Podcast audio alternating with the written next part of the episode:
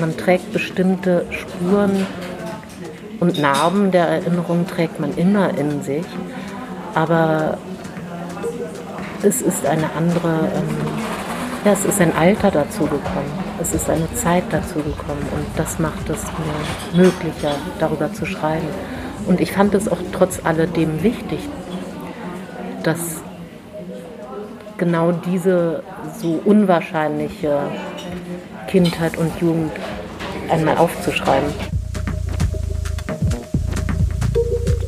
Dieses Wort freie Künstlerin oder freie Schriftstellerin, das würde ich auch nie für mich benutzen. Selbst heute nicht, weil man ist nicht wirklich frei. Wir erobern uns, wir sind dabei, uns die Freiheit immer wieder zu erobern. Aber man ist nicht genuin frei als Schriftsteller.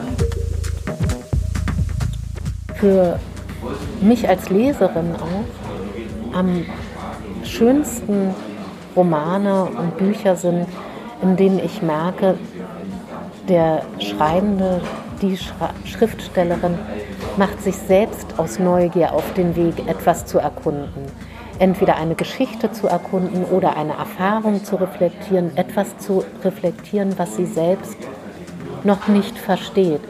Weil ich es nicht mag, wenn, wenn mir sozusagen so Anleitungen oder Ratgeber so vorgesetzt werden.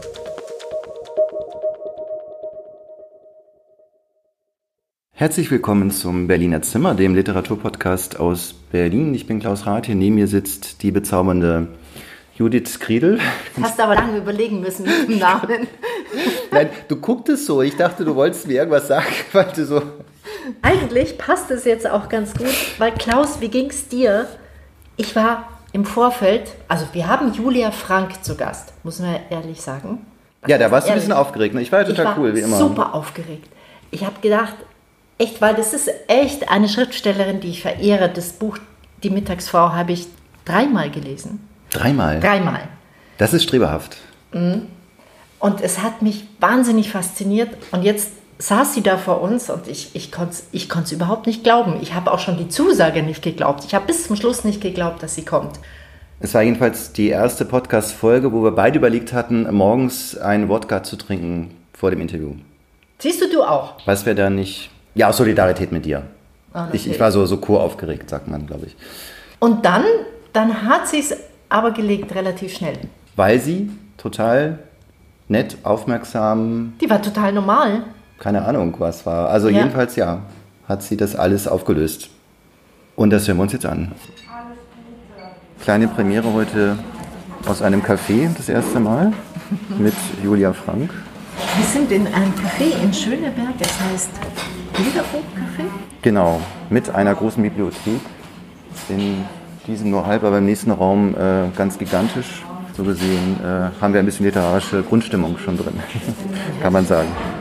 Stimmt, und Frau Frank sitzt auf einem Sofa, Jugendstilzeit, sage ich jetzt mal. Ja, das schafft hier eine schöne Stimmung. Wir haben gefragt, ob wir die Musik ein bisschen leise machen dürfen.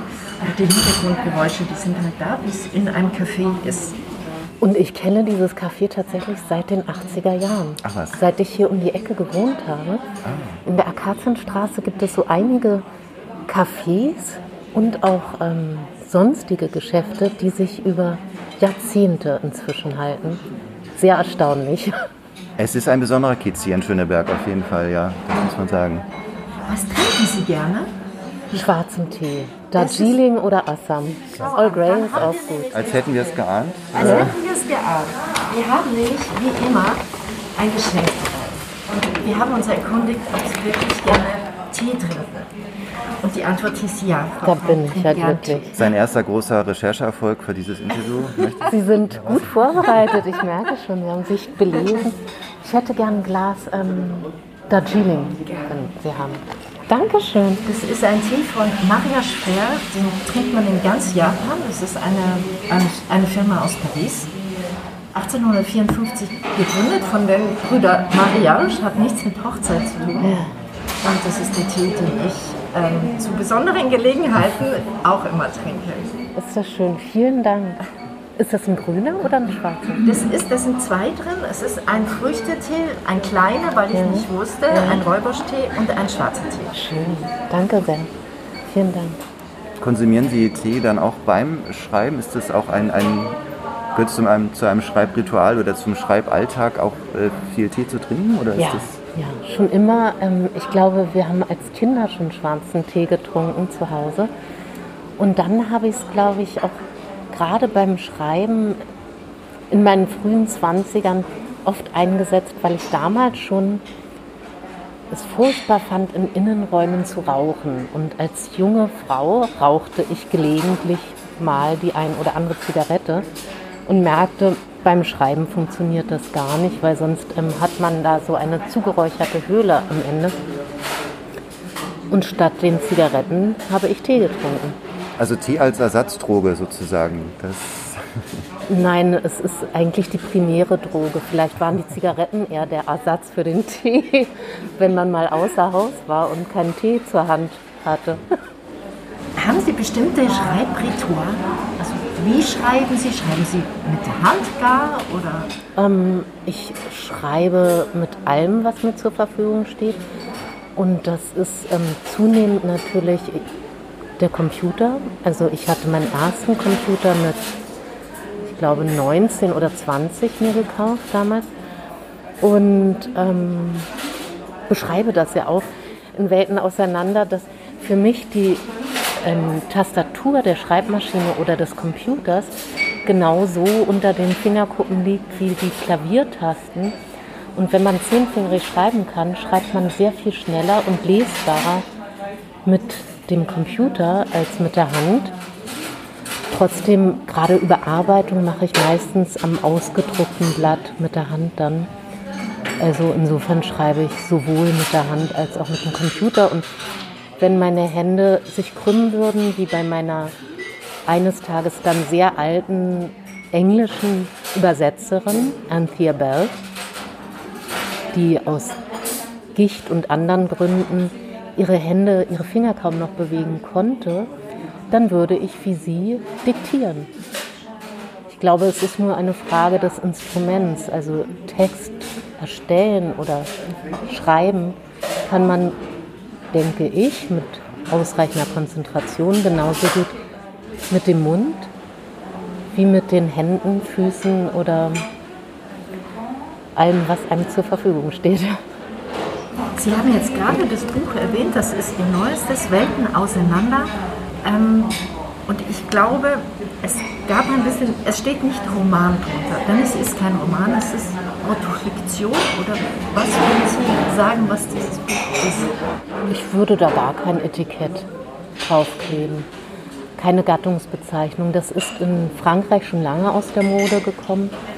Das ähm, macht weder Annie Arnaud noch ähm, Edouard Louis, wobei doch Edouard Louis hatte, glaube ich, zuletzt jetzt Roman mal darunter geschrieben.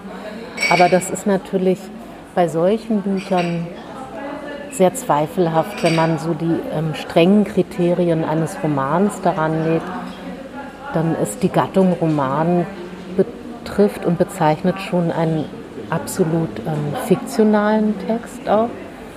Und hier ist zwar die Dramaturgie, die Konzeption sozusagen, die Schichten der Erinnerung oder die Zusammenstellung auch zum Teil arbeite ich ja auch mit überlieferten Dokumenten, die der Erinnerung widersprechen oder die Erinnerung ergänzen, wo sie nicht existiert oder verloren ist. Ähm, aber es ist ja letztlich ein, auch nicht so sehr ein Buch meiner Erinnerung, sondern ein Buch dessen Motiv unter anderem auch die Erinnerung selbst ist und wie sie sich herstellt, wie sie sich herbeizwingen lässt oder auch ähm, vertreiben lässt. Vielleicht können Sie noch mal sagen, in dem Buch beschreiben Sie Ihre Kindheit und Ihre Jugend. Man kann nicht gerade sagen, dass Sie aufgewachsen sind, sondern eher alleingelassen von den Eltern, aber mit ihren Geschwistern aufgewachsen. Oder wie würden Sie es beschreiben? Vielleicht ist es viel besser, wenn Sie das sagen. Ähm, also vielleicht liest man das Buch am besten. Denn so, ähm, es sträubt sich etwas in mir, das in ein, zwei Sätzen zusammenzufassen, weil dann jedes Verb, jedes Adjektiv etwas Wertendes erhält und ich eigentlich versuche über den Text selbst, über das Erzählen, die Wertung dem Leser zu überlassen. Das finde ich ganz entscheidend wichtig, gerade bei Literatur, dass man die Interpretation, das Entstehen von Bildern, aber auch die Rückschlüsse, die Bewertung dessen, was man da liest, dem Leser überlässt, weil er nur so ein besten Sinne des Wortes ein immersives Leseerlebnis hat. Ja? Also die, dass wirklich die Geschichte, die man liest, sich vor dem inneren Auge entblättert und herstellt und man auch mit den Figuren sehen, fühlen, denken kann. Das finde ich eigentlich das Schönste, was Literatur einem schenken kann, diese Reise in die Welt eines anderen. Das ist auf jeden Fall richtig, aber wir haben uns die Frage gestellt, warum kommt dieses Buch jetzt? Warum kam es nicht schon vor 10 oder 20 Jahren? Ähm. Weil es gibt ja Schriftsteller, die fangen quasi damit an, sich ihre eigene Lebensgeschichte sozusagen von der Seele zu schreiben. Und sie haben im Grunde einige literarische Erfolge schon äh, gelandet, um es jetzt nach einer zehnjährigen Pause quasi nachzuschieben, wenn ich das so sagen darf. Mhm. Warum haben Sie das so gemacht? Hätte es auch andersrum passieren können für Sie? Nein, es hätte auf gar keinen Fall andersrum passieren können. Ich erinnere mich, dass ich ähm, über bestimmte Erfahrungen und Aspekte meines Lebens, über die ich auch in Welten auseinanderschreibe, nie offen sprechen, in Interviews sprechen oder hätte schreiben können, weil einfach die, weil einfach bestimmte, gerade schmerzhafte Erfahrungen, traumatische Erfahrungen nicht ohne weiteres in, in, in, Literatur und mit einer Öffentlichkeit teilbar sind. Ja. Und das ähm, denke ich auch nicht, dass das bei anderen Schriftstellern der Fall ist. Fast alle Schriftsteller ähm, die ich kenne, die mit sogenannten autofiktionalen Texten anfangen, beschreiben eher äh, Soziotope oder ähm, bestimmte, auch geläufige, ja, keine Ahnung, Generation Golf war jetzt kein Roman, aber auch ähm, die Buddenbrooks oder so, das sind, sind, das sind nicht wirklich ähm, subjektive Traumata verarbeitet oder so sondern das sind eher ähm, Gesellschaftspanoramen, die da geschildert werden. Und das ist ja nochmal etwas anderes, als wenn man über sehr schmerzliche und auch wirklich einschneidende Erfahrungen aus der eigenen Biografie versucht zu schreiben. Und das ist ungeheuer schwer. Warum ist es Ihnen jetzt gelungen oder was hat Sie dazu gebracht, das jetzt zu tun? Was, was ich glaube, weil äh, auf das erste Vierteljahrhundert meines Lebens das so chaotisch und so ähm, auch mit ungewöhnlichen Erfahrungen, Brüchen durchzogen war. Ähm, ein zweites Vierteljahrhundert folgte, in dem ich mich innerlich beruhigen und erholen konnte. Also erholen ist jetzt relativ, man, hat, man trägt bestimmte Spuren und Narben der Erinnerung trägt man immer in sich, aber es ist eine andere, ähm, ja, es ist ein Alter dazugekommen, es ist eine Zeit dazugekommen und das macht es mir möglicher, darüber zu schreiben. Und ich fand es auch trotz alledem wichtig, dass genau diese so unwahrscheinliche Kindheit und Jugend einmal aufzuschreiben. Unwahrscheinlich trifft es sehr gut. Wir können ja ein bisschen der Lebensgeschichte mal durchgehen sind in der DDR zur Welt gekommen, sind dann ausgereist äh, mit ihrer Mutter und ihren Geschwistern nach Westdeutschland, haben sogar in meiner schleswig-holsteinischen Heimat gelebt für eine kurze Zeit, um dann aber 1983 im Alter von 13 Jahren nach, äh, nach Berlin äh, zu ziehen Alleine. Alleine, genau. Und das, ähm, ja, es ist, äh, also es wäre heute ungewöhnlich, aber in den 80ern war es vielleicht nochmal ungewöhnlicher, das zu tun. Also es sind wirklich schier unglaubliche Szenen, die man dabei ähm, erfährt und auch was sie für Fertigkeiten sich selbst angelernt hat, also einen Fisch auszunehmen, ein Messer zu schleifen. Ich habe das alles nicht gekonnt. Sind das Ihre Kinder? Nein, meine Kinder sind Vegetarier oder Veganer. Die können andere Dinge wunderbar kochen. Also es sind ähm, gerade meine Tochter entfaltet gerade ihre Kochkünste, aber vegane Kochkünste und ähm, einen Fisch ausnehmen musste, das mussten sie nicht lernen. Auch das Fahrrad selbst zusammenbauen und reparieren mussten sie nicht lernen oder sich, wobei tatsächlich zum Beispiel das Nähen, das war für mich als Kind sehr wichtig, weil, weil wir uns ja unsere Kleidung größtenteils selbst genäht oder geflickt haben. Ähm, und das habe ich äh, meiner Tochter, ich glaube, zu ihrem neunten Geburtstag oder so geschenkt. Ein Nähkurs bei Mama.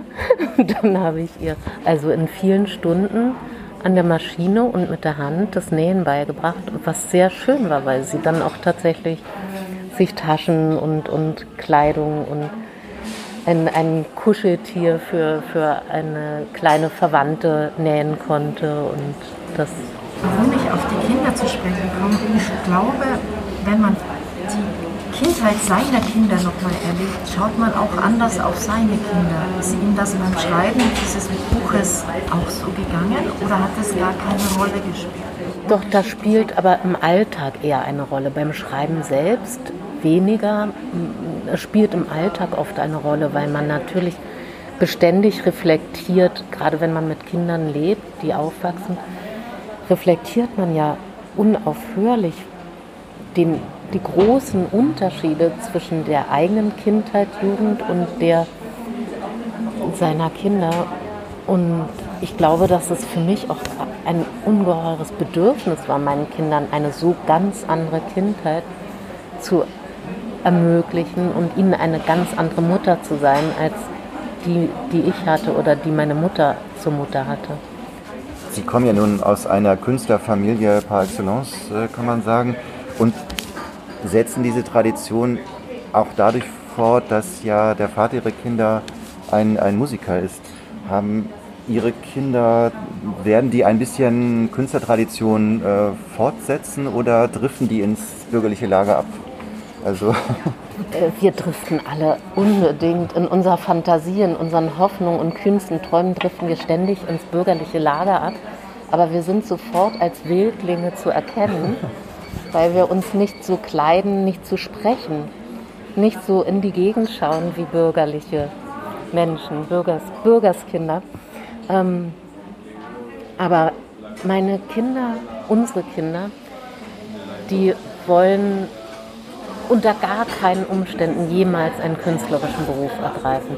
Und das kann ich sehr gut verstehen, weil sie natürlich erlebt haben, mit welch großer Unsicherheit, nicht nur ökonomischer, sondern auch ähm, in Bezug auf die Arbeitsmöglichkeiten schlechthin ihre Eltern lebten, leben.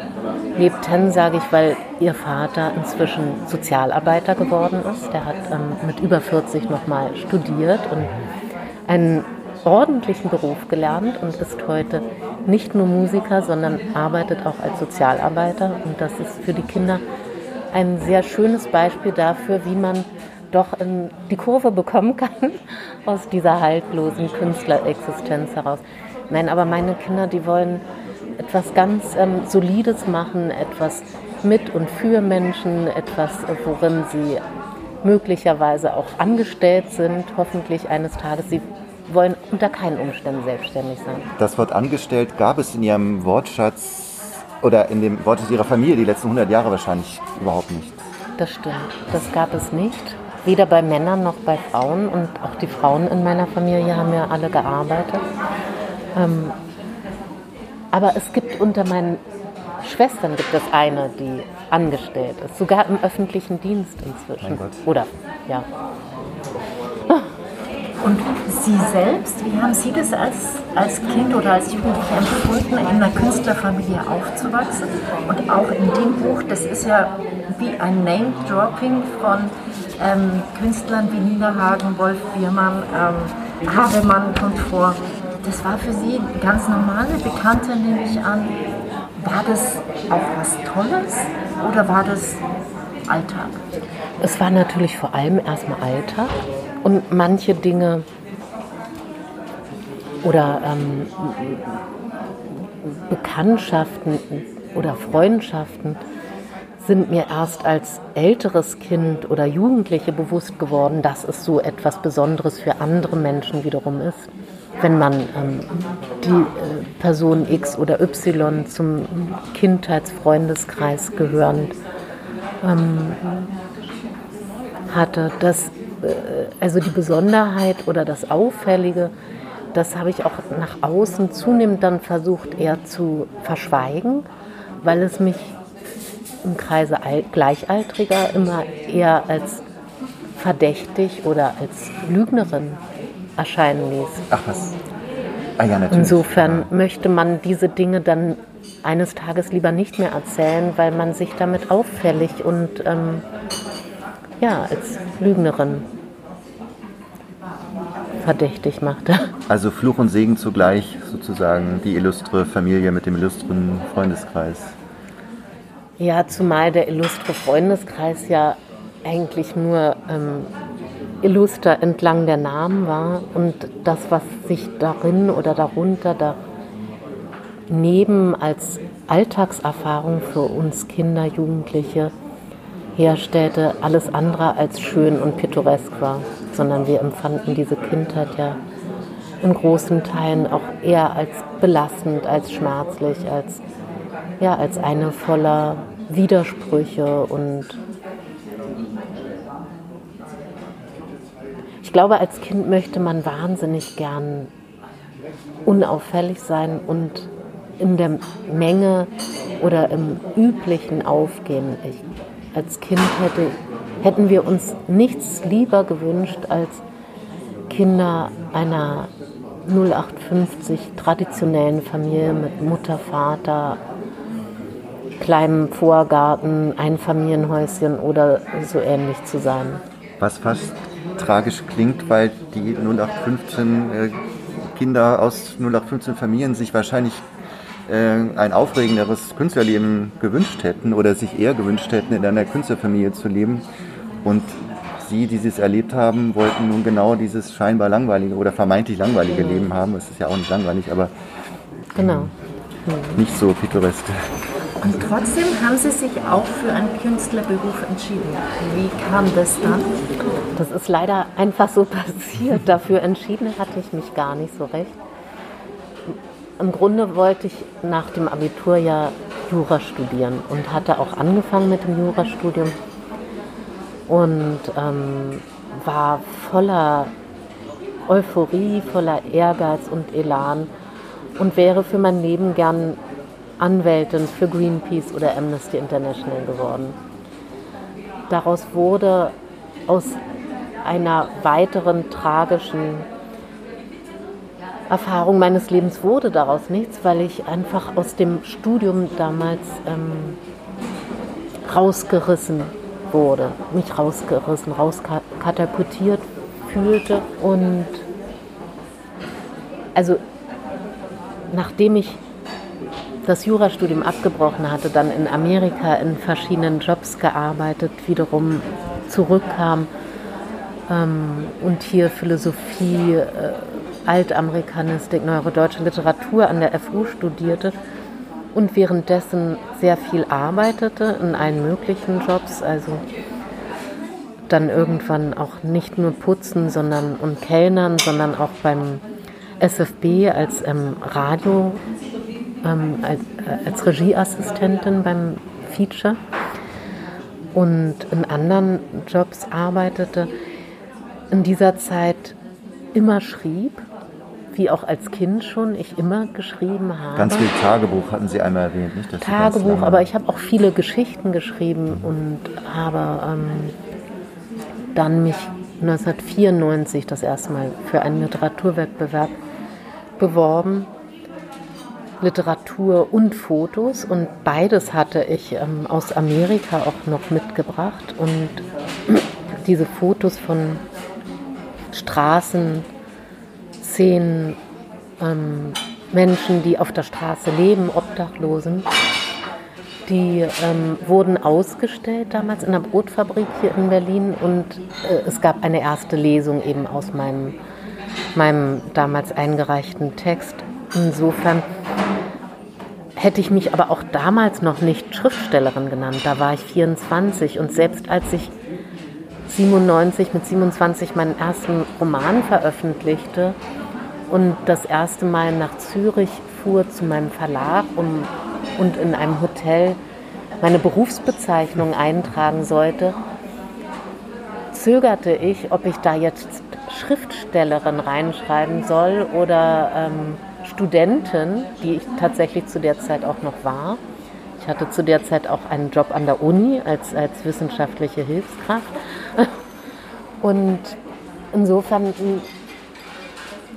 ja, ist, der, ist der Beruf des Schriftstellers mit den Jahren zu mir gekommen, ehe ich mir selbst diese ähm, Bezeichnung hätte zuschreiben wollen. Dann natürlich auch bei der, als ich mich dann selbstständig auch versichern musste bei der Krankenversicherung und in die Künstlersozialversicherung eintrat. Ich glaube, das war der Augenblick, in dem ich dann schwarz auf weiß Autorin war mit den entsprechenden Veröffentlichungen. Ich kann eine Stelle in dem Buch, da sind Sie in der Villa Massimo, das ist eine Künstlervilla in Rom, sehr bekannt, da werden aufstrebende junge Künstler eingeladen. Und da finden Sie ein Foto Ihres Großvaters väterlicherseits, der auch schon dort war als Maler. Mhm. Macht es nicht was mit einem, dass man, ich, dass man auch diese Selbstzweifel, die viele Schriftsteller haben, wenn man sagt, ich bin auf der richtigen Spur, das ist jetzt mein Leben? Für mich war das nicht so selbstverständlich und das hat viel, glaube ich, mit der Großmutter zu tun, die ja auch Bildhauerin Künstlerin und als solche selbstständig war, sogar in der DDR, also in der DDR zwar von öffentlichen Aufträgen abhängig und auch an der Kunsthochschule in Weißensee unterrichtet hatte, aber meine Großmutter war eine so kraftvolle und beeindruckende und auch ehrfurchteinflößende Person, dass ich, glaube ich, lange, lange nie auf die Idee gekommen wäre, mich mit ihr messen oder vergleichen zu können und, und ähnlich wie sie ein solch autarkes und unabhängiges Leben führen zu wollen, zumal es auch gar nicht ganz so unabhängig war, wie es manchmal schien nach außen. Und ich auch das als Kind deutlich wahrnahm, dass es da auch Abhängigkeiten gab. Nicht zuletzt Abhängigkeiten von der Gesellschaft, in der sie lebte, Abhängigkeiten von dem Publikum, das sie für ihre flammenden Reden natürlich brauchte, Abhängigkeiten auch von Freunden, auch von privaten Ereignissen. Man ist von sehr vielem abhängig. Also diese, dieses Wort freie Künstlerin oder freie Schriftstellerin, das würde ich auch nie für mich benutzen.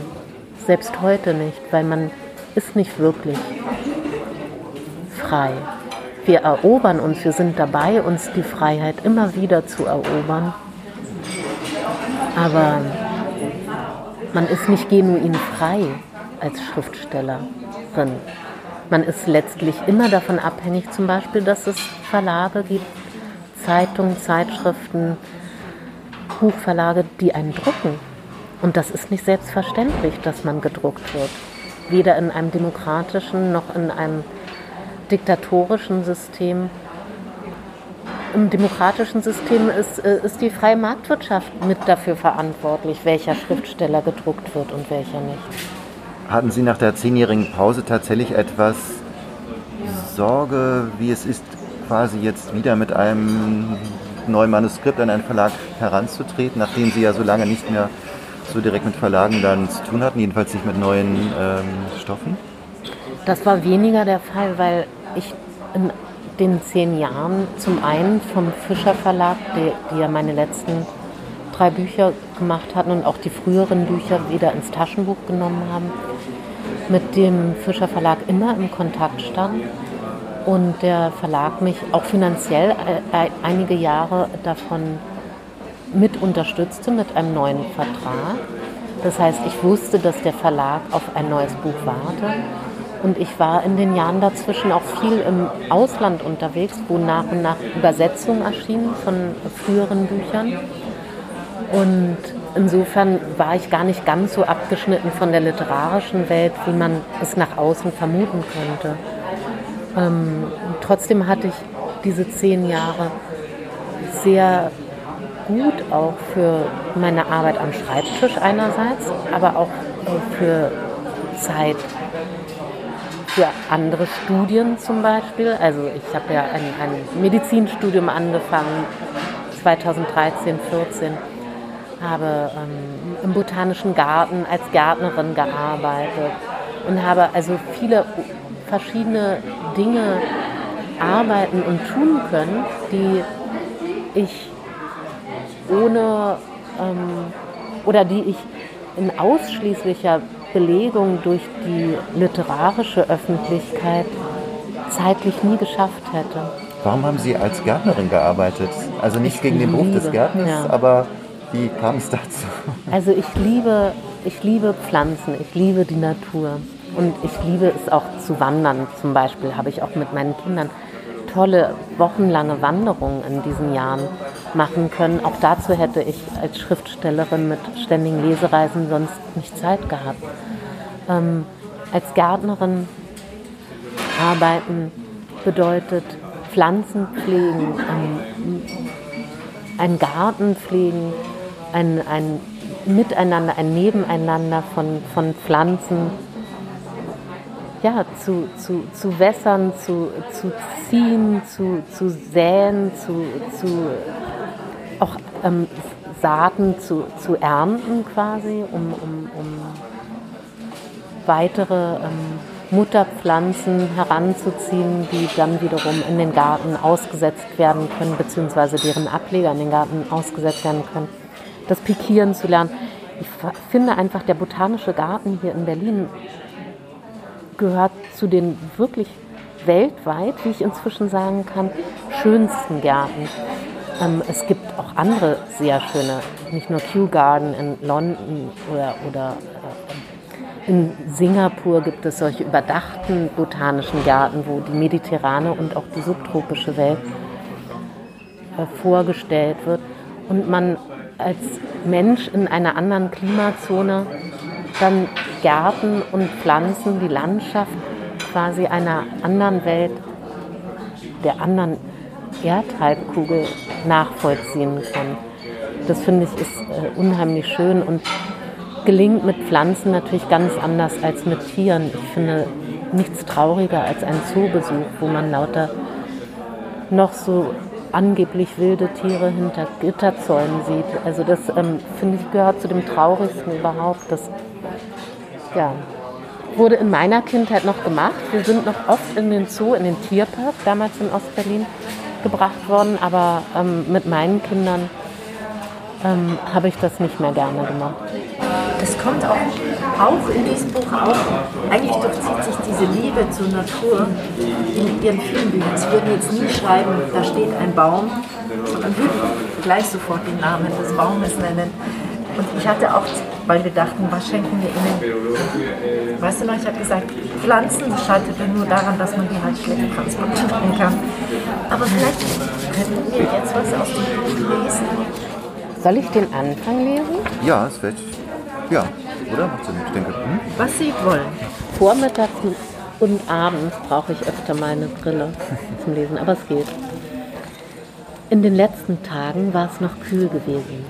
Der Duft des Flieders liegt über dem Asphalt der Vorbergstraße, Apostel-Paulus-Kirche, Schwäbische Straße, freihändig auf dem Rad und die weißen Kastanien werfen ihre ersten Blütenblätter ab. Ich weiß es bis heute. Unzählige Details dieses Tages haben sich in meiner Erinnerung eingebrannt. Das Datum sollte ich später in meinen Ring gravieren lassen. Den Ring hatte ich einige Jahre zuvor beim Putzen auf dem Boden gefunden. Er gehörte niemandem. Die Leute, bei denen ich arbeitete, hatten mir gesagt, ich solle ihn behalten. Es war ein einfacher, hellgoldener Ring, zu schmal für einen Ehering. als Stefan mir im ersten Jahr unserer Liebe eines Abends den breiten, gelb-goldenen Ehering seiner verstorbenen Großmutter über den Finger schob, damit ich ihn auf unabsehbare Zeit trüge, nahm ich meinen Findling vom Finger und gab ihm diesen im Gegenzug.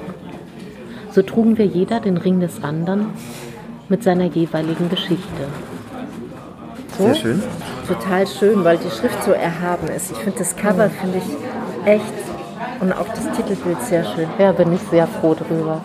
Konnten Sie darauf auch Einfluss nehmen oder haben Sie das ähm, mit ausgesucht? Ja, ich habe das Titelbild gefunden und ausgesucht. Und gefunden sogar? Okay. Naja, ähm, ehrlich gesagt wusste ich, ich möchte gerne etwas von Hokusai. Mhm. Und am schönsten wären Vögel, und zwar zwei. Mhm. Und dann habe ich nochmal geschaut in dem Katalog, den ich von der Ausstellung, ich glaube, die war 2009 oder 2010 hier im Gropiusbau, mit einem wunderbaren Katalog mit sehr vielen Abbildungen der dort ausgestellten ähm, Bilder. Und dann bin ich auf die Regenpfeifer gestoßen. Und diese Regenpfeifer, wie sie miteinander spielen oder fliegen gezeigt sind, lassen offen, ob sie sich lieben, ob sie sich necken, ob sie sich um den Wurm streiten, ob sie abstürzen oder ja, spielen miteinander. Und das finde ich ist einfach ein unglaublich schönes Motiv, weil es so vieles offen lässt. Und trotzdem auch die Beziehung schon sichtbar wird, die Beziehung und Bewegung. Spielen da wieder ein Stichwort? Genau. Wir haben in unserem Podcast die, das Ritual, dass unser Gast, also Sie, uns drei Geschichten erzählen, kleine Anekdoten aus Ihrem Leben, von denen wir eh schon sehr viel wissen. Ähm, und wir, stellvertretend für unsere Hörerinnen und Hörer, versuchen zu erraten, welche dieser drei Geschichten gelogen ist. Genau, das eine ist die Bedingung. Ist eine ist gelogen, zwei sind wahr und sie wie man neudeutsch sagt, pitchen die kurz. Und wenn wir äh, mehr Details wissen wollen, um sie wieder aufs Glatteis zu führen, dann tun wir das. Mhm. Und genau, dann kommt unser kriminalistisches Gespür zum, zum Tragen. Ich versuche es mal. Ähm, ich glaube, es war Ende der 90er Jahre. Da ähm, war ich schon als Schriftstellerin etwas bekannter und erhielt von einer großen Frauenzeitschrift den Auftrag, einen ähm, Essay über das literarische Leben Berlins zu schreiben. Und den wollten sie in ihre ähm, Kulturbeilage, ich glaube zur Buchmesse war das, wollten sie diesen Beitrag veröffentlichen und dann ähm, schrieb ich etwas über die ja, Cafés, über mein Leben hier in Berlin. Und die Resonanz war eher verhalten. Sie wollten gerne ähm, etwas mehr aus dem wirklich literarischen Leben. Wir Schriftsteller würden uns doch alle untereinander kennen und uns sicherlich auch öfter begegnen untereinander. Und dann habe ich ähm, ihm eine Geschichte geschrieben, dass wir uns jeden Monat immer regelmäßig sonntags im ähm, Bordell Hase im Wedding treffen. Also Katja Lange-Müller, Ingo Schulze, Steffen Kopetzky, ich und andere. Und uns dort im Wedding in diesem Bordell treffen, weil es dort besonders schöne Bilder und, und Getränke gibt. Und das gefiel der Redakteurin sehr gut. Ich hatte vorher auch Katja, Ingo und Steffen um Erlaubnis gebeten, ihre Namen dort zu nennen. Denn diese Geschichte war natürlich für diese Redakteurin erfunden worden, damit sie eine schöne Geschichte in ihrem Heft hat. Sie druckte dann auch Fotos von mir, Katja, Ingo und Steffen dort ab. Und ich weiß gar nicht, vielleicht schickte sie sogar einen Fotografen in das Bordell, was auch vollkommen in Ordnung war, weil ich hatte vorher dem Bordell auch einen Besuch abgestattet und hatte äh, auch das Bordell vorgewarnt, dass es eine solche Geschichte geben würde. Damit waren sie einverstanden. Und oh, ich glaube, die Redakteurin weiß bis heute nicht, dass diese Geschichte für sie und ihre Leserinnen erfunden worden ist. Okay. Jetzt, jetzt bin ich auf die zweite Geschichte. Wenn es schon mit deinem Bordell losgeht. Also in der zweiten Geschichte, das erzähle ich als zweite Geschichte.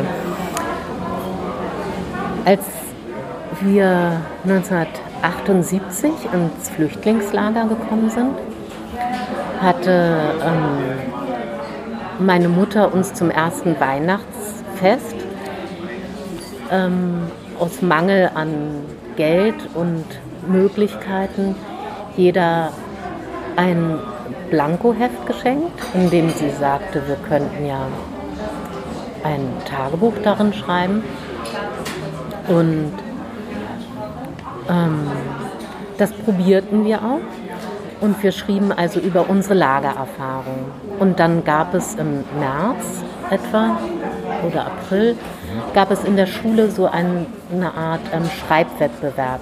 Die wollten gemeinsam mit der ähm, benachbarten Kirche, wollten sie ähm, Texte von, von Schülern ausstellen und, ähm, und auch so eine Broschüre, wie eine Schülerzeitschrift, das war ja eine Grundschule und Deshalb ähm, haben die Schüler nicht selbst die Schülerzeitschrift gemacht, sondern die Lehrer das auch als Broschüre binden. Und dann ähm, habe ich also mein Tagebuch mit den Lagererfahrungen dort vorgelegt, eingereicht. Und die Lehrer waren äh, ähm, sehr zwiegespalten, ob sie diesen Text, diese Textform zeigen sollten. Ach weil es natürlich auch ähm, so ein Einblick in das nächstliegende Lager war, den sie ähm, unerwartet fanden und der sie eher erschreckte und deshalb wollten sie, ähm, waren sie sehr uneinig und haben sich letztlich dafür entschlossen, den Text zwar ähm, auszuhängen in der Schule unten, also haben sie dann kopiert und die Kopien in der Schule unten in so einem Schaukasten ausgehängt aber sie haben es nicht in die Broschüre aufgenommen, was mich sehr verstörte und kränkte als Kind. Denn ich dachte natürlich, dass meine Geschichte mindestens so wertvoll wäre wie die der anderen Kinder auch. Das wäre der erste literarische Misserfolg gewesen, so gesehen. Verstehe. Das war der erste literarische Misserfolg, wo ich sozusagen nicht gedruckt wurde, genau. Okay, kommen wir zu Nummer drei. Jetzt wird es ja spannend. Und Nummer drei ähm, ja, wir sind ja ähm, durch eine fingierte Verlobung meiner Mutter schließlich 1978 ausgereist aus der DDR, also fingiert, weil ihre vorangegangenen Ausreiseanträge alle abgelehnt worden sind, über vier Jahre hinweg. Und schließlich fand sie einen sogenannten Fluchthelfer, der behauptete, eine Verlobung mit ihr ähm, eingegangen zu sein. Und so kamen wir also aus der DDR raus, lebten. Soweit ja auch in dem Roman ähm, Lagerfeuer. Lagerfeuer genau.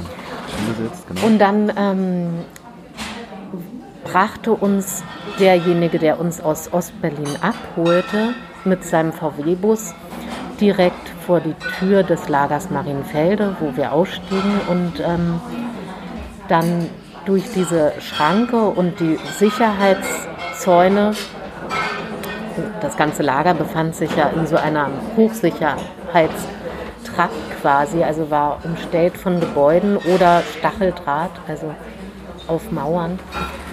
Ähm, und dann äh, meldeten wir uns beim Pförtner an und der Pförtner sagte uns, wir dürften jetzt aber noch nicht das Lager selbst betreten, sondern wir müssten zunächst uns im Quarantäneblock melden und eine, mindestens eine Woche wahrscheinlich, bis alle Ergebnisse da sind, in diesem Quarantäneblock leben.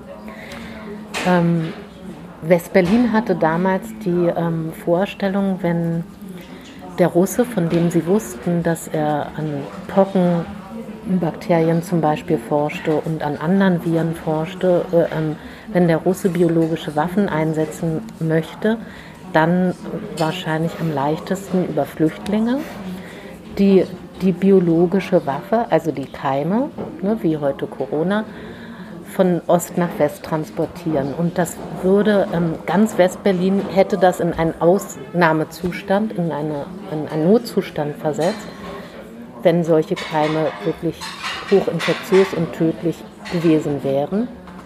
Deshalb wurden also die ähm, Neuankömmlinge, wie auch wir, zunächst eine Woche in so einem Quarantäneblock aufbewahrt, in dem wir also Stuhlproben, Urinproben, Blutproben und auch Scans von der Lunge, also so, ähm, na, so Röntgenaufnahmen von der Lunge angefertigt wurden, um zu gucken, ob da irgendwelche Spuren und Schäden zu sehen sind.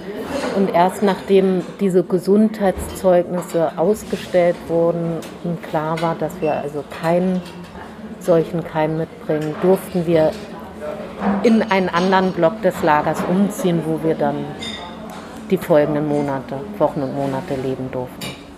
Klaus, das ist mir zu schwierig. Das, das äh, ja, stellt uns vor eine große Herausforderung, muss ich sagen. Bei jeder Geschichte denke ich mir, Oh Gott, was für Also ein Leben. die erste ist natürlich die verwegenste, wo ein, äh, eine, ja, ein vermeintlicher Künstlertreff im, im Bordell äh, initiiert wird. Äh, und das ist ja schon eine Lügengeschichte in vielleicht eine Lügengeschichte, das wissen wir noch nicht, aber das Aber ist natürlich noch- tricky. Aber Redakteure ticken so, das wissen Redakteure wir ticken. Wir Ich halte es, Journalisten. es wäre absolut möglich gewesen, das ist klar, aber es ist natürlich das schrillste Ding mit dem Modell, das müssen wir äh, das attestieren. war, ich sag dir, Und ähm, die zweite mit dem Schreibwettbewerb, die kam halt sehr unschuldig. Der, meinst du? was haben denn die anderen Kinder geschrieben? Wissen Sie das noch? Ganz unterschiedliche Sachen. Also damals waren ja auch Comics sehr äh, in Mode. Also äh, ähm, ich erinnere mich, dass ein Junge zum Beispiel ein, eine Donald Duck Geschichte erfand. Also der zeichnete auch so Nein. sehr hübsch, so, so, so, die sahen jetzt nicht genauso aus wie die äh, Enten von, von Walt Disney, aber ähm, das waren ganz unterschiedliche, sehr fantasievolle Geschichten.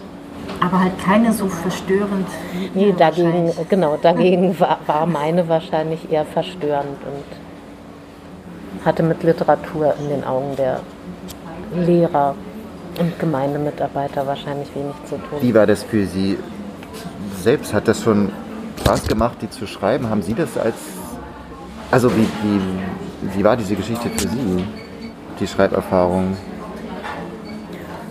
Ähm, schwierig, weil ich ja tatsächlich ähm, bis dahin auch eher ähm, fantastische Geschichten mir ausgedacht hatte und ich ohnehin erst durch dieses Tagebuch, was unsere Mutter uns damals schenkte, zum ersten Mal ähm, vor der Schwierigkeit stand, etwas aufzuschreiben aus dem wirklichen Leben. Also äh, sozusagen etwas zu reflektieren, was ich schon erlebt hatte. Und das ähm, fand ich sehr merkwürdig und auch nicht, nicht so sehr unterhaltsam wie das Ausdenken von Geschichten. Das Ausdenken von Geschichten fand ich ja viel unterhaltsamer. War das Ihr erstes Tagebuch dann? Das war mein allererstes. Ah, und letztlich Grundlage für den Lagerfeuerroman, auch dieses Genau. Tagebuch letztlich. Ne? Genau. So, der Quarantäneblock. Eine Woche. Eine Woche ist. Also, Ich, ich finde da es vorstellbar, dass Westdeutschland so dachte. Theoretisch schon, aber Hatte man ich, ja Angst vor allem, was aus dem Osten kam. aber ich, ich, ich hege gewisse Zweifel. Ich, ich glaube, wir müssen es so hart sagen, ich glaube, Frau Frank hat uns in diesem Punkt angelogen. Aber wir können noch mal ein bisschen nachfragen, weil diese eine Woche Quarantäne war das. Also, sie war mit ihrer Mutter zusammen. In, wie, muss, wie muss man sich das Quarantä den Quarantäneblock vorstellen? Das waren ja ganz normale. Also, oder war das der normale Wohnblock, nur er wurde quasi. Sie durften ihn nicht verlassen. Wie müssen wir uns das vorstellen? Genau, das war der normale Wohnblock, den durften wir nicht verlassen. Das heißt, ähm, wir hatten ja äh, etwas Kleidung in unseren Koffern mitgebracht, ähm, aber die konnten wir wahrscheinlich in der Woche auch nicht waschen. Jedenfalls haben wir ähm, auch das Essen nicht aus der Mensa bekommen, sondern ähm, das wurde uns dann quasi an die Tür dieses Blocks gebracht, den, den Bewohnern dieses Quarantäneblocks, sodass meine Mutter, unsere Mutter dann morgens immer runterging und an der Tür der, so ein Körbchen mit den zugeteilten Nahrungsmitteln für den Tag abholte, sodass wir tatsächlich diesen Block eine Woche lang gar nicht verließen. In dem Block waren auch die, ähm, die ärztlichen Zimmer untergebracht. Also dafür musste man jetzt nicht ähm, durch die Stadt oder durch das Lagergelände marschieren. Ich habe verschiedene Theorien. Also die erste, glaube ich, stimmt auch, weil es so verwegen ist. Und ich glaube, dass äh, ich, spreche da deiner Theorie, aber bei der zweiten kann es auch sein, dass sie zu 50 Prozent stimmt. Und ja. zwei, drei Details nicht, weil wir hatten schon mal solche Fälle von solche gewitzten äh, Autorinnen und Autoren in unserem Podcast, die dann die, eine halbwahre Geschichte erzählt haben, die glaube ich klingt. Weil es könnte ja sein, dass es äh, dass nur der Part nicht stimmt, dass die Geschichten nur ausgehängt worden sind und nicht veröffentlicht worden sind als, kleines, als kleine Broschüre, wie es ja geplant war und es dann nicht gemacht worden ist. Vielleicht werden wir ja ganz schlimm aufs Glatteis wieder geführt, Judith, wie wir es schon oft erlebt haben, ohne dich an traumatische andere Sachen zu erinnern. Ich also, kann mich überhaupt nicht Weil das also mit der Quarantäne Mal, kann. dass ich mich überhaupt nicht entscheiden kann. Das mit der Quarantäne ist natürlich theoretisch möglich, obwohl ich vom Grundgefühl irgendwie denke, das hat man mit Neuankömmlingen nicht gemacht, dass man sie erstmal eine Woche weggesperrt hat. Ich glaube, die Aber waren damals so drauf. es war in jedem Jahrzehnt wahrscheinlich ein bisschen anders. Also wir sprechen ja. Angst vor dem Osten und der Kalte Krieg. Ja. Man, ich weiß es nicht. Frau Frank, Hilfe! Wir wissen es. Wir, wir müssen, na, wir können na, du, einen Tipp können wir abgeben. Einen Tipp können wir also, abgeben. Also ich würde eher schätzen, Geschichte 2 ist halb wahr und halb gelogen. Und die anderen beiden stimmen. Wobei mein erster Gedanke war, dass die nicht stimmt, die dritte, aber. Bleib bei der dritten. Ich glaube, die zweite ist halb wahr. Okay, dann du sagst, die dritte ist gelogen. Aber ich wüsste auch nicht genau warum. Ich kann es gar nicht begründen. Okay. Dann, dann Kann ich mich enthalten diesmal? Und Na gut. du warst alleine. okay, also ich würde sagen, die zweite ist, äh, ist halb gelogen. Ihr seid gut. Hm. So ist es auch. Die zweite ist ähm, ziemlich gelogen. Ah. Also es, es, stimmt ein Detail, dass wir ähm, von meiner Mutter zu diesem Weihnachtsfest 78, 79 ähm, solche Hefte geschenkt bekamen und sie uns erklärte, was ein Tagebuch ist. Ach. Aber es gelang mir einfach nicht. Es gelang mir nicht, das aufzuschreiben.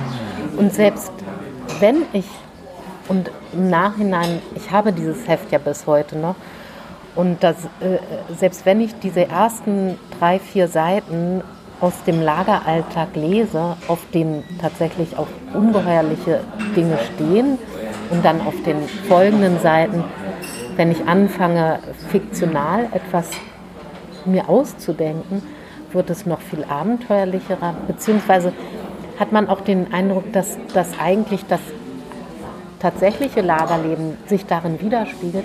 Aber ich wäre ich hätte nie und nimmer den Mut gehabt, in der Grundschule, die wir ja besuchen mussten als Lagerkinder, auch noch meine Erfahrung aus diesem Lager preiszugeben, darüber zu sprechen.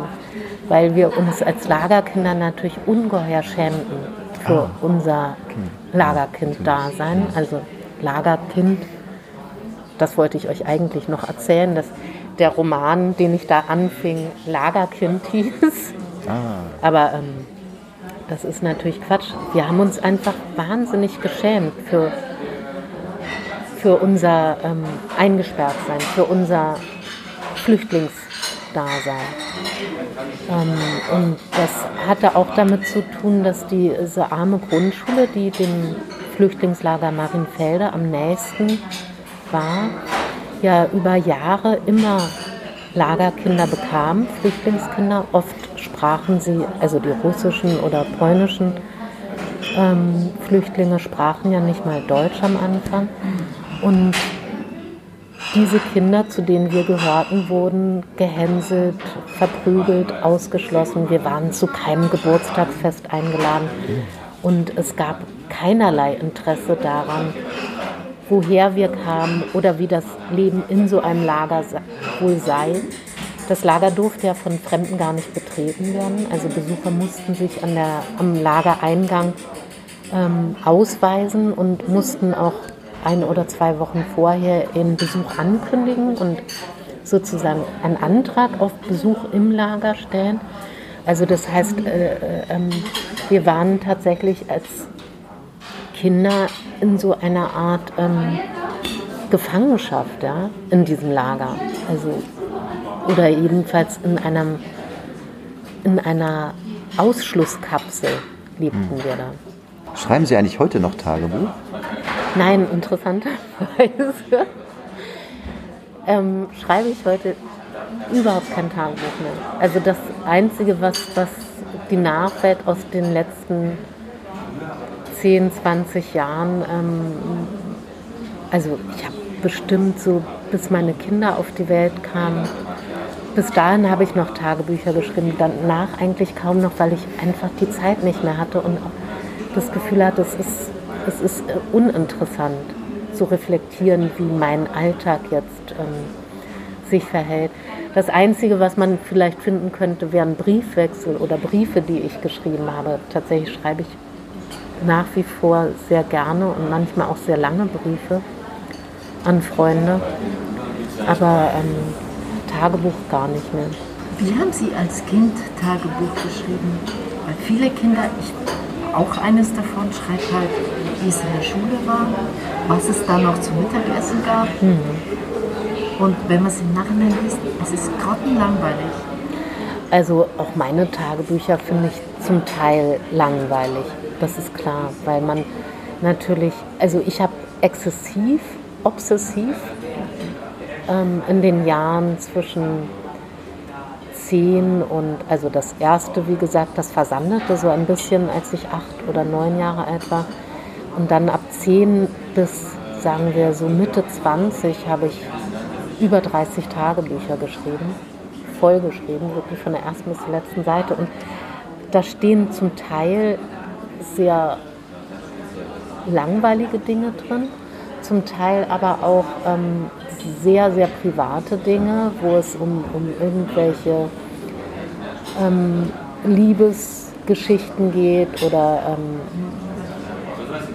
ja, einfach um, um private Dinge, die, die nach Möglichkeit von nie, niemals von jemandem gelesen werden sollten. Und das ist, ähm, das ist auch nichts, was die Nachwelt oder meine Kinder oder irgendeinen dritten Fremden interessieren würde. Erstmal hoffe ich, dass wir nicht äh, wieder zehn Jahre auf den äh, nächsten Roman dann ähm, äh, warten müssen. Aber eine Frage hätte ich noch zur, zur Rezeption. Äh, mir fiel auf, schon bei der Mittagsfrau, das habe ich ihm auch damals gelesen, als es rauskam, es war natürlich ein, ein, ein großer Erfolg logischerweise, aber die Rezensionen damals gingen total durcheinander. Also es gab positive, aber auch sehr viele negative Rezensionen.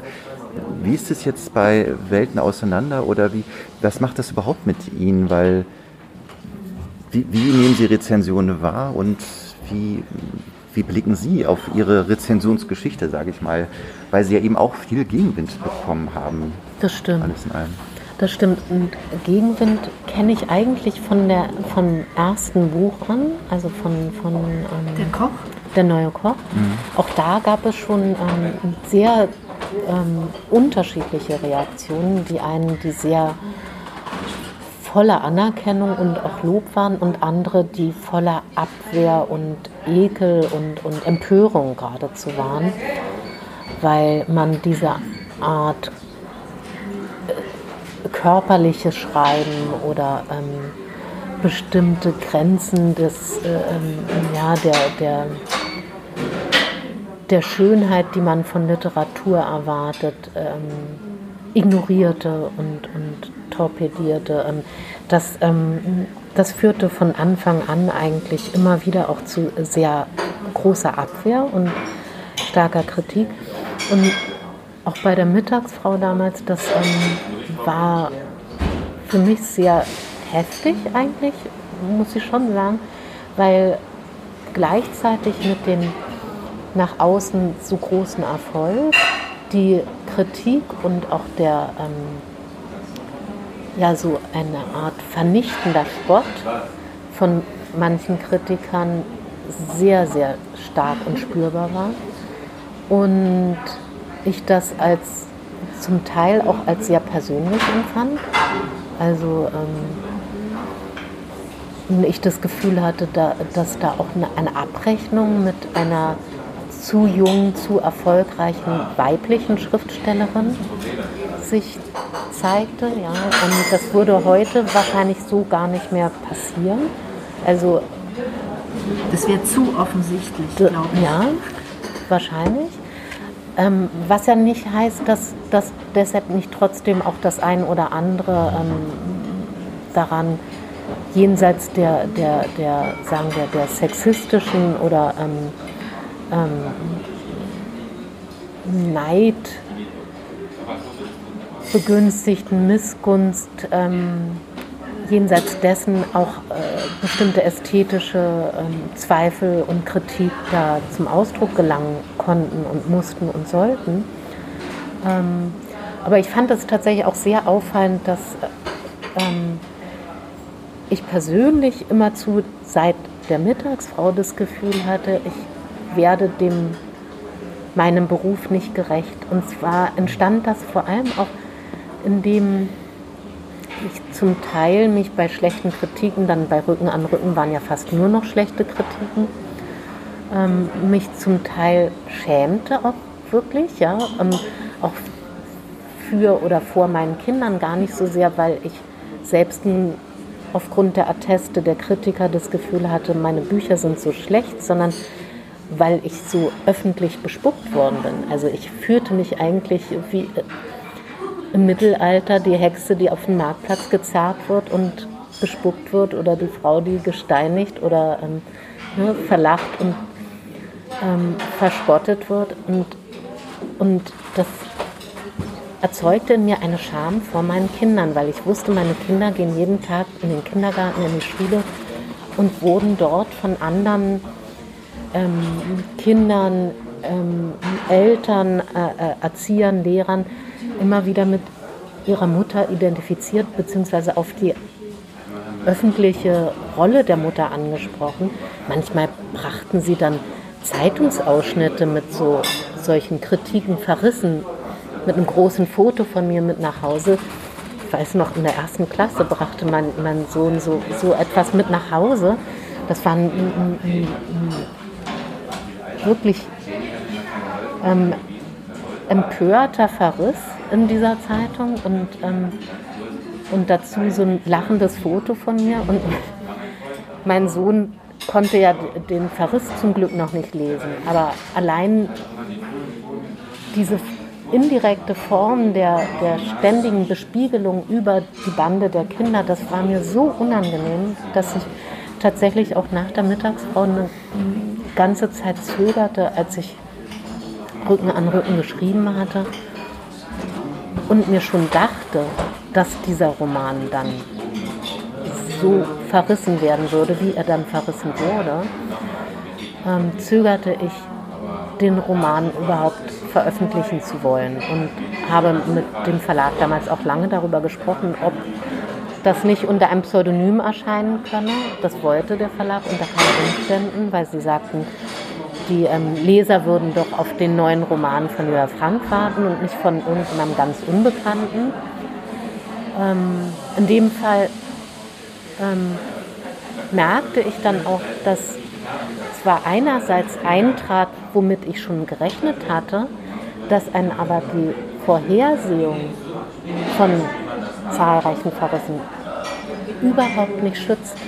Also es schützt einen nicht vor der ähm, Verletzung, die man aus einer solchen Ächtung, aus solchen Verrissen erfahren kann. Und das war eine Ächtung, die in dem Fall ja auch nicht wirklich dem Buch galt, der Art und Weise, wie, wie es geschrieben war, sondern der Geschichte, die für erfunden, für saurer Kitsch gehalten wurde, interpretiert wurde. Und das ist etwas, was sich jetzt zehn Jahre später auch in Welten auseinander durch ähm, zwei, drei Episoden, die ich über meine Familie erzähle, ja auch deutlich mache, nichts an dem Roman Rücken an Rücken war erfunden. Nichts. Es war ein, ähm, es stand Roman drauf, weil ich es zum Schutz dachte, dass Und ähm, die Figuren haben in Rücken an Rücken auch andere Namen als im wahren Leben. Aber kein Detail an diesem Roman war erfunden. Und insofern hat mich der Vorwurf des sauren Kitsches gleichzeitig getroffen und nicht getroffen. Ja? Weil einerseits ähm, wusste ich zwar, nichts davon ist erfunden, aber trotzdem war jeder Verriss so scharf gegen die vermeintliche Erfindung und gegen dieses Buch, gegen eine solche Veröffentlichung gerichtet, dass ich mich auch dafür natürlich schämte und mir auch später oft dachte, es wäre wahrscheinlich richtiger gewesen, das Buch gar nicht zu veröffentlichen oder erst zehn Jahre später. Zehn Jahre später deshalb, weil es auch klar war, so erklärte sich der Verlag das immer wieder, dass nach einem solchen internationalen Erfolg wie der Mittagsfrau, dass danach die ähm, abweisenden ähm, Stimmen und Verrisse viel lauter werden würden. Ja? Und dass das sozusagen ein ganz natürlicher Reflex gerade bei weiblichen Schriftstellerinnen ist, dass ein großer Erfolg kein großer Erfolg bleiben darf und dass man zurückgestutzt wird und zu seinem Leisten zurückfinden muss. Sind wir also noch weit entfernt von Gleichberechtigung in der Literatur? Nein, das kann man so nicht sagen, weil Gleichberechtigung, das, das ähm, klingt so, als könnte man bei irgendeiner ähm, Institution nach Recht und Gleichberechtigung fragen ähm, und das einfordern. So funktioniert Kultur ja gar nicht. Das sind alles, denke ich, ganz natürliche Reflexe unserer Kultur. Also der misogyne Reflex in unserer Kultur, der ist so tief verwurzelt, dass ich kaum anders kann, als ihn natürlich nennen. Im schlimmsten Sinne. Es ist so natürlich wie auch jeder Krieg, so wie er jetzt in, in, in der Ukraine geführt wird, natürlich absolut barbarisch ist. Ja? Und auch der Krieg zum Beispiel ist für mich eine unwillkürliche Kränkung meines Verständnisses von Menschlichkeit, von, ähm, da muss ich nicht mal Pazifistin dafür sein, aber es kränkt zutiefst meine, meine ähm, Vorstellung des Menschseins und des zivilisierten Umgangs miteinander. Dass solch hohe Gewalt und solch ähm, niederträchtige Angriffs Kriege heute noch möglich sind, auch das verletzt mich wahnsinnig. Ja? Also das, und es ist zugleich natürlich, also wir sind weit entfernt von Gleichberechtigung, weit entfernt von einem friedlichen, menschlichen Miteinander. Natürlich weit entfernt. Ist nicht der, die, die Liebe ihrer Leserinnen und Leser die Achtung des internationalen Publikums nicht ein Trost vor solchen Kritiken? Ähm, ein Trost vielleicht ähm, würde mir das Wort gar nicht einfallen, aber es ähm, schafft ein gewisses Gegengewicht, das stimmt. Es äh, schafft eine andere Plastizität von, ähm, von Öffentlichkeit und von Literatur in der Öffentlichkeit. Vielleicht ist dieses Buch jetzt Welten auseinander auch so wichtig, weil durch die kann man mir an Rücken besser verstehen, auch die Mittagsfrau, dass das eben keine erfundenen Geschichten sind. Das stimmt, also die ähm, im Gegensatz zu den ersten zwei, drei Büchern sind ja ähm, tragen sowohl Lagerfeuer als auch Rücken an Rücken und Welten auseinander zunehmend sozusagen die, ähm, die realen Schichten des Erlebten, der Erfahrungen nach oben. Ähm, wobei in der Mittagsfrau auch noch sehr viel erfunden war, dazu erfunden in die Leerstellen hinein, der Geschichte meines Vaters, die ich so eins zu eins ja nie kennenlernen konnte, weil er sehr jung gestorben ist. Vielleicht noch kurz was zu Ihrem Schreiballtag. Können Sie noch uns verraten, wie Sie, wie Sie arbeiten, wie ein typischer Arbeitstag bei Ihnen aussieht zum Abschluss? Ähm, also, ehe ich Kinder hatte, arbeitete ich am liebsten ab nachmittags und dann bis in die Nacht hinein. Und das hat sich äh, ganz natürlich einfach mit den Kindern so verändert, dass ich jetzt frühmorgens, nachdem ich wenigstens einmal kurz draußen war, in der Regel ähm, entweder auch joggen, schwimmen oder nur spazieren gehe oder nur ähm, ähm, was erledige. Jedenfalls, nachdem ich einmal kurz draußen war und in Bewegung, anfange zu schreiben. Weil die Kinder da in der Schule sind, oder? Weil sie da in der Schule sind oder während des Lockdowns ähm, bis mittags in ihren Zimmern schliefen oder irgendwelche Online-Unterrichte verfolgten. Jedenfalls war der Vormittag gnadenlos ähm, einsam und wunderbar konzentrierter Raum für mich zum Schreiben. Und dann, ähm, als sie kleiner waren, habe ich oft abends noch geschrieben und jetzt, ähm, seit sie älter, beziehungsweise mein Sohn ist ja inzwischen nicht mehr zu Hause, Seitdem ähm, kann ich dann auch nachmittags manchmal noch was machen oder abends spätestens.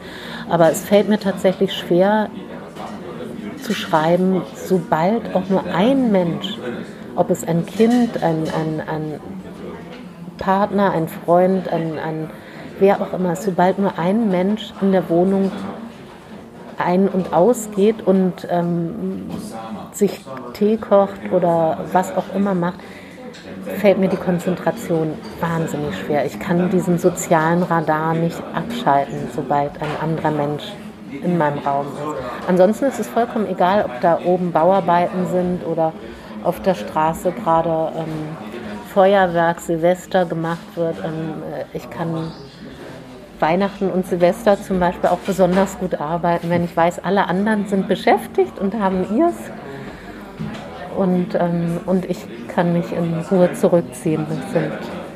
Wir haben auch viele Hörerinnen und Hörer, die wollen auch selbst schreiben. Haben Sie vielleicht einen Tipp?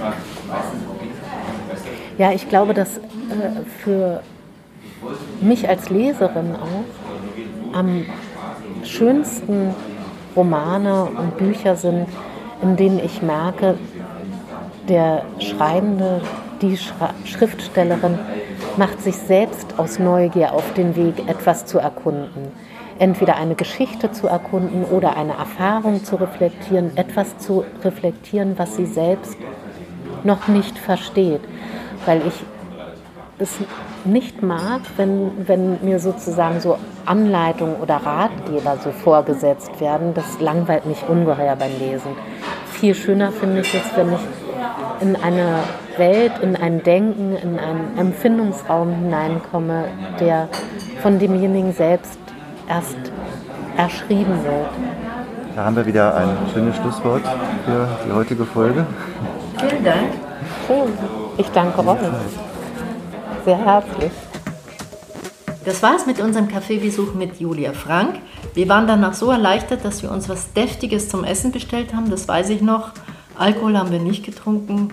Inzwischen haben wir uns auch wieder erholt, sodass wir weitere Podcast-Folgen angehen können. Aber auf jeden Fall möchten wir nochmal auf die Bücher hinweisen. Also wer die Mittagsfrau noch nicht gelesen hat, sollte das unbedingt tun. Dann der Roman, der dazwischen erschienen ist, nennt sich Rücken an Rücken. Und dann gibt es noch den ganz neuen Roman. Welten auseinander, ihre Biografie kann man sagen, im S. Fischer Verlag erschienen, kostet 23 Euro. Und wem müssen wir noch danken? Branka Prilic, wie immer, unserer genialen Cutterin, die versucht hat, das Beste aus dieser Kaffee-Atmosphäre herauszuholen. Was ihr hoffentlich gelungen ist.